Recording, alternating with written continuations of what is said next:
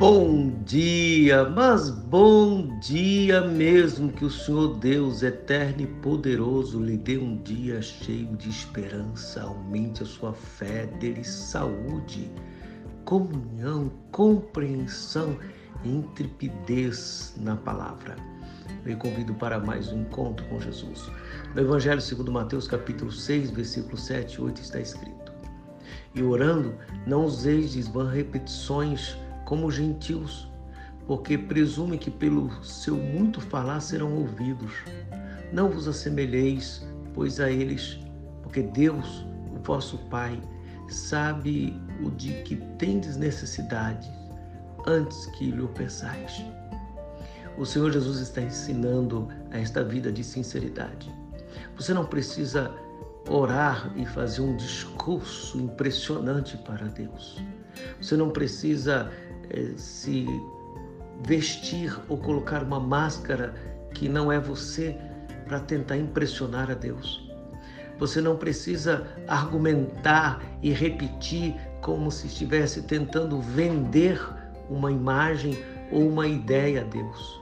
Deus te vê em secreto. Deus sabe o que você precisa. Deus lhe ouve antes que a palavra chegue-lhe à boca. Ele conhece o coração então, tenha um lugar tranquilo de orar. Seja simples, sincero, honesto. Ore com o coração, ore com a alma. Não é para impressionar ninguém. É na oração que nós ficamos impressionados com a presença do Senhor Deus. Muito obrigado, Senhor Deus, porque o Senhor nos ensina a orar. Obrigado porque estamos orando juntos.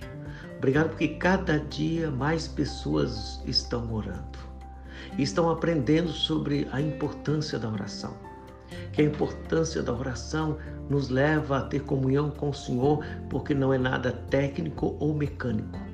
Não são palavras de oratória ou de convencimento. É um coração quebrantado na tua presença. E aqui estamos com o nosso coração quebrantado, com a nossa vida compungida. Estamos de joelhos diante do Senhor, rogando as tuas bênçãos. Que seja um dia abençoado, que o Senhor tenha misericórdia de nós, perdoa os nossos pecados e nos dê a tua paz. Em Cristo Jesus. Amém. Avante, cristão. Deus ouve, Deus sabe, Deus responde.